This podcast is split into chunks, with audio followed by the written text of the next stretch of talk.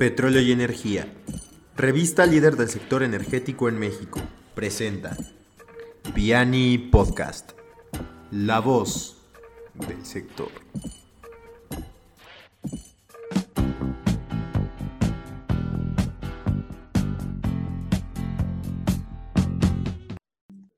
¿Qué tal, estimados escuchas de este espacio Piani Podcast? Estamos en un episodio más.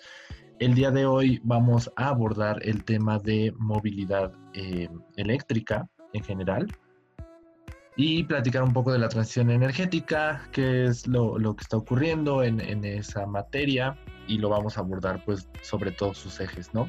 Por supuesto, dando la bienvenida a nuestra alineación eh, permanente, Raúl Cedeño, un servidor. Daniel Ferraes y Eric Velasco. Y pues arrancamos justo este tema que nos atañe hoy, movilidad eléctrica. Oigan, pues ahorita no nos estamos moviendo nada. ¿Mané? ahorita no nos estamos moviendo nada. correcto, aparte de que no nos estamos moviendo, este es, es, de los temas. ¿Qué sigue para esa industria? De hecho, tenemos una nota este, en nuestro sitio Petróleo y Energía que justamente estaba eh, comentando de las bajas en este mercado debido no solo a la movilidad, sino también un poco los temas de freno a la transición. O sea, es, un tema complicado. Aquí lo estoy consultando. Venta de vehículos eléctricos caerían un 18% en este año. Ese es el pronóstico. Bueno, y eso es, eso es como la base de que la gasolina va a estar tan barata que por, por, la caída de los precios del petróleo que te conviene tener un coche de gasolina, ¿no? O sea, supongo que esa es como la lógica detrás de esa caída. Es correcto. Sí, justamente. Es correcto. O sea, uno, pues obviamente, la, como dices, eh, el tema del petróleo. Y por otra parte, eh, la, crisis del coronavirus, ¿no? Que digo, más que hablar sobre el COVID en, en, este contexto, o sea, sí impacta, pero aún así el tema es ¿qué, seguirá para el tema de transición energética en movilidad? Que ahorita pues todos están platicando, o, más bien se conversa mucho en el tema de generación eh, de energía, pero no estamos hablando de justo el problema de transporte y eso abarca todas las cadenas, ¿no? Uso individual del auto, transporte, eh, llámese este, camiones, terrestre, este, mm, trenes también. Ahí no sé qué, panorama ven ustedes también. Pues mira, yo creo, yo siempre he dicho que, o sea, yo creo que el futuro es, es, híbrido en todos los sentidos, hablando de energía. Sí. Tanto como la energía que se consume, yo creo que la energía que se consume debe de ser un híbrido y eso ya lo estamos viendo en, en sistemas de energía de ciclos combinados que usan generación por eh, combustibles tradicionales, pero que al mismo tiempo usan este, las diferentes corrientes de salida de los procesos para hacer energía, y es, o sea, energía como limpia en procesos alternos, y esto es súper eficiente, ¿no? Yo creo que en el transporte se dará algo parecido. Yo creo yo siempre he dicho y ya he escrito sobre esto que los coches eléctricos no son tan buenos como parecen. Sí, justo era otro de los puntos, bueno, el punto que iba a abordar a continuación, pero en efecto, o sea, quería que recordáramos cuando tú escribiste justo ese artículo, que el tema del, del coche eléctrico pues sigue siendo romántico porque al final no se toma en cuenta, uno, la producción del coche, que va a seguir siendo un tema contaminante, o sea, toda la cadena de, de valor de producción, y también obviamente el tema de las estaciones de recarga, o sea, cómo va a llegar y qué generación tiene de origen esa energía con la cual se va a cargar el vehículo. O sea, son, si recuerdo bien tu artículo, eran dos canales, ¿no? De, contaminación. Sí, mira, si quieres, resumiendo un poco lo que escribí aquella vez, el problema con los coches eléctricos, una es que la energía que se consume para producir un coche eléctrico es considerablemente mayor que la energía que se usa para, para construir un coche normal. Ok y eso se basa específicamente en el proceso de las baterías. porque un coche tradicional no, tiene no necesita tantas baterías para correr eléctricamente como uno eléctrico, ¿no? Sí. Y luego, otro problema es que esas baterías generalmente la minería de, o sea, la, minería que se necesita para conseguir las, los materiales de esas baterías es un proceso muy contaminante. Entonces, ya te estás ahorrando emisiones a la atmósfera, pero estás contaminando otras cosas eh, gravemente, como los mantos acuíferos, el subsuelo y demás, por los procesos de, de la mina de los materiales que se necesita para producir las baterías. Y luego eso, eso es un problema. Y además ya una vez que tienes el coche, tienes que decir, ah, bueno, mi coche no hace nada, no, no libera nada de emisiones, porque es eléctrico, pero en realidad tienes que considerar que esa electricidad que estás consumiendo, dónde se generó, ¿no? Entonces, lo más probable que si, si tienes un coche eléctrico aquí en México, lo más probable es que se haya generado en una planta donde queman carbón. Y el carbón es mucho más contaminante que la gasolina que se usa en un coche tradicional. Entonces, aunque estás usando un coche eléctrico, esa electricidad provino de un proceso mucho más contaminante que quemar combustible en tu propio motor, ahí mismo. Entonces es como un poco la premisa y el problema de los coches eléctricos. Y, también cuál es el, o cuál sería el tiempo de vida que tiene un coche eléctrico a comparación de un automóvil de uso normal, de uso cotidiano. Pues no sé bien el dato, pero sé que, o sea, cada vez esa ese vida útil es más grande. O sea, nuestra tecnología en almacenamiento de energía, en baterías, es cada vez más buena, eso sí, cada vez va mejorando. Y no creo que haya una diferencia como considerable con la vida útil de un coche eléctrico que la vida útil de un coche tradicional. Ahora, también hay, por ejemplo, lo que tendríamos que, bueno, más bien, lo que se tiene que considerar es también el tipo de economía donde los autos de esa índole pueden tener mercado. México, obviamente por nuestra capacidad este, económica, no es todavía una opción, llamémosla entre comillas, democrática para obtener un auto. Yo creo que en general toda Latinoamérica, ¿no? Exacto, exacto. O sea, no, todavía es una inversión alta para el comprador que quiera adquirir un coche de, esa naturaleza, ¿no? Claro, y digo, ¿sabes qué? Y, ¿sabes qué todavía más? Conectándolo un poco a lo que estaba mencionando antes, yo creo que la solución al problema del coche eléctrico es el coche híbrido. Porque el coche híbrido consume gasolina y no necesitas cargarlo porque es bueno, casi todos no necesitas cargarlo. Solito el coche con las acciones del frenado y demás, y fuerzas propias del coche, carga la, parte eléctrica que corre el motor eléctrico. Entonces eso se vuelve un proceso extremadamente eficiente en el que sí estás consumiendo combustible, pero una parte pequeñitita de lo que gastarías en un coche normal y te quitas la parte problemática de la generación de energía en, fuentes no renovables porque pues esa energía es energía que es ahora sí como que sobra del coche, ¿no? Como decía, del frenado, del mismo giro de las llantas y demás. Entonces es un proceso muy, muy eficiente y yo creo que ese es más el camino, además de que necesitas mucho menos baterías, no, está, no es tan más caro producir uno de estos coches que uno normal. O sea, son como tecnologías que ya se van, este... Sí, se, finalmente se van... Exacto. Sí, sobre todo la eficiencia. Conectándolo a lo de la economía, estos coches pues tienen ser todavía más caros, ¿no? Sí. Exacto. Que, que ahora realmente, o sea, para voltear a ver al, al futuro, así supongamos en un mundo evolucionado, donde podamos ver prácticamente al 95% de las personas con un, con un auto eléctrico y que prácticamente ya todo se base en, en electricidad o en energía solar o, o, en cualquier tipo de energía alternativa, pues creo que todavía dista mucho de, pues de la realidad, ¿no?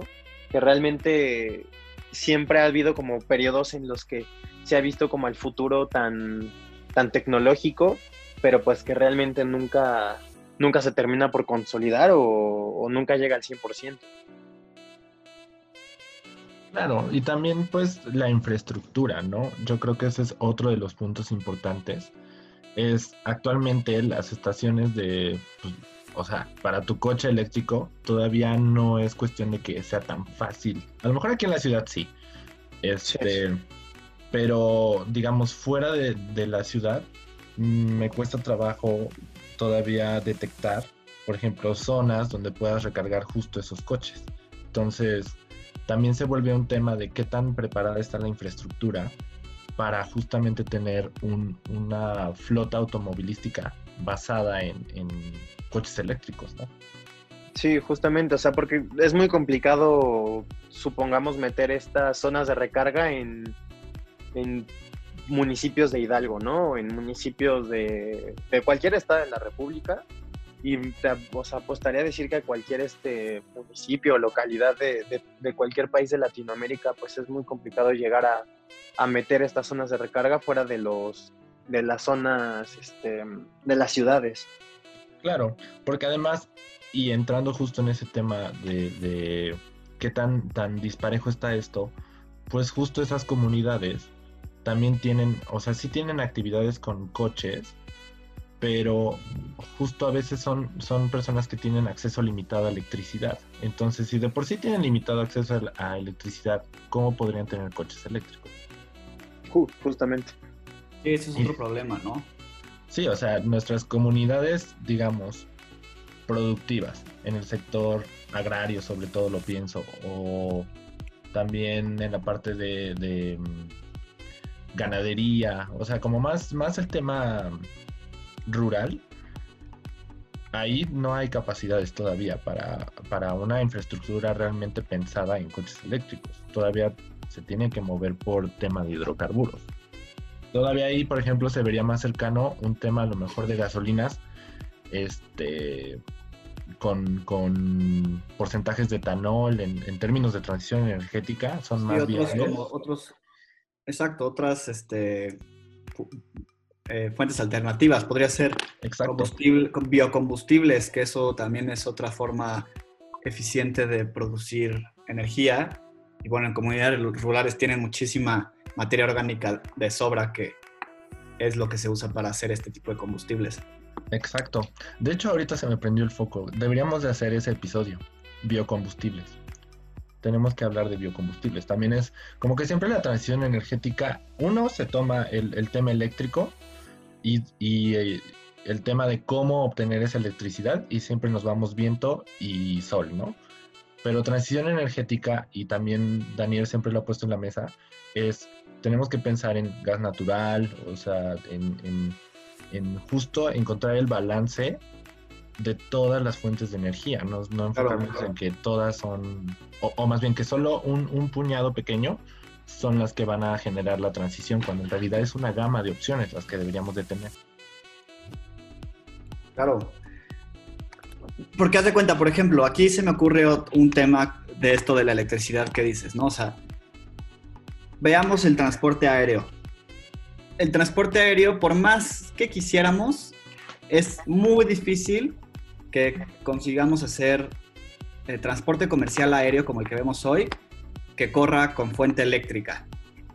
Porque las baterías pesan demasiado, simplemente por eso. O sea, la energía que necesitas para volar un avión lo, que necesitarías almacenar, o sea, las baterías que necesitarías almacenar esa energía pesan demasiado como para que valga la pena subirlas a un avión. Exacto. Entonces ahí... Lo mismo pasaría con un barco, ¿no? Pues un barco ahí ya va a, otro, va a otro, otra cosa, porque haz de cuenta un barco, chance podrías meterle unos paneles solares, estar mucho tiempo en, en aguas abiertas con mucho sol, o podría tener sistemas como híbridos también de generación dentro, porque el peso no es tan importante como lo es en un avión que vuela. Exacto. Pero bueno, o sea, digo, eso ya son tecnologías muy de punta, pero el avión siempre va a tener que correr con combustibles de alta densidad energética y esos son solo los combustibles fósiles. A final de cuentas, o sea, claro. no hay, no hay de otra. además, imagínate, si de por sí solamente puedes llevar este, dos maletas de 25 kilos. Súmale que ahora por las baterías nos quieran quitar más maletas y seguir cobrando lo mismo. ¿Qué pasó, no? sí, no, no, eso sí, yo no veo que eso pase en el futuro. Para el usuario puede ser algo conflictivo. Ahora, eh, cerrando un, poco el tema, les voy a dar un dato. Y digo, derivado del, tema que desató todo esto, la reducción de, prospección, se tenía pensado que para 2040 los modelos eléctricos constituirían un 67% de, este, de los autobuses y 47% de vehículos de dos ruedas y 24% de vehículos comerciales ligeros. Esa era la prospección. Pero actualmente se redujo, por ejemplo, ese primer 67% a 58% para ese año y el, tema de vehículos de dos ruedas para 31%. Aún viendo la cifra, la prospección sigue siendo buena en términos de justamente esa transición, creo yo. Oye, ¿y esos son vehículos puramente eléctricos o híbridos también? Solo, solo eléctricos. Solo eléctricos. Los híbridos, porque los híbridos seguramente van a tener más popularidad todavía.